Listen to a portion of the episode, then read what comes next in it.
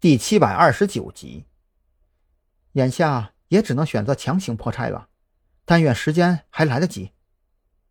云雀从口袋里掏出一张湿巾，对着逐渐黑屏的电脑显示屏擦拭着自己脸上的半张面具。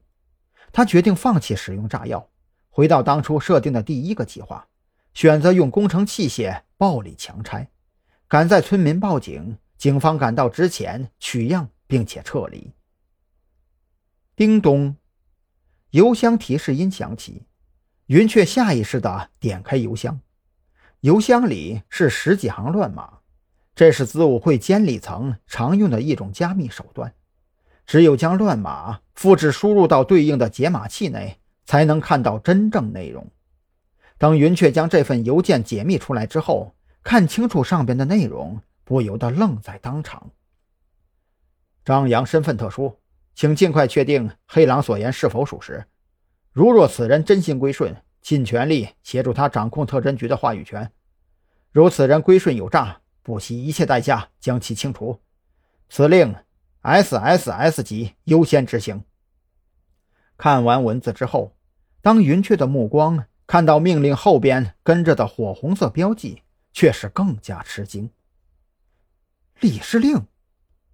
云雀当即瞪大了眼睛，他和黑狼都属于监理一级，在他们上边还有七名理事组成的理事会。他和黑狼，又或者是倒霉鬼夏明的背后，都只是一名理事作为靠山，而这个理事令则需要七名理事全票同意，又或者是神秘莫测的会长才有权利直接发布。可问题是，据云雀所知。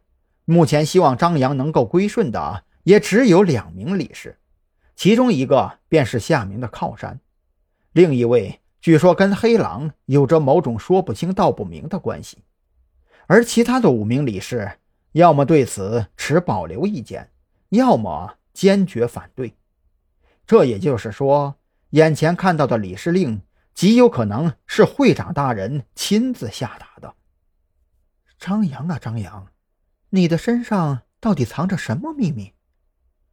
云雀不自觉地低声呢喃了起来，他心中甚至升起了一个荒谬的想法：如果张扬是真心归顺，就凭眼前这张很有可能是会长亲自发布的理事令，自己如果能跟他攀上关系的话，那岂不是……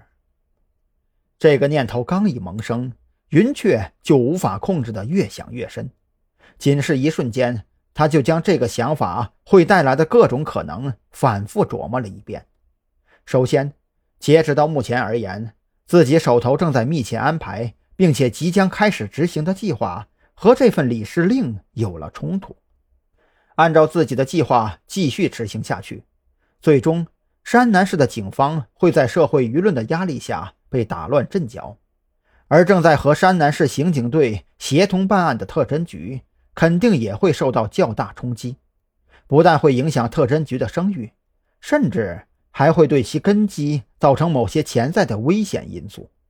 其次，张扬现在的处境应该并不是太好。根据黑狼的汇报，已经被捕的夏明对张扬已经归顺子午会一事非常清楚，而这也意味着，一旦夏明被抢救回来，并且将他所知道的所有实情全都供述出来。那么，张扬很有可能会面临牢狱之灾。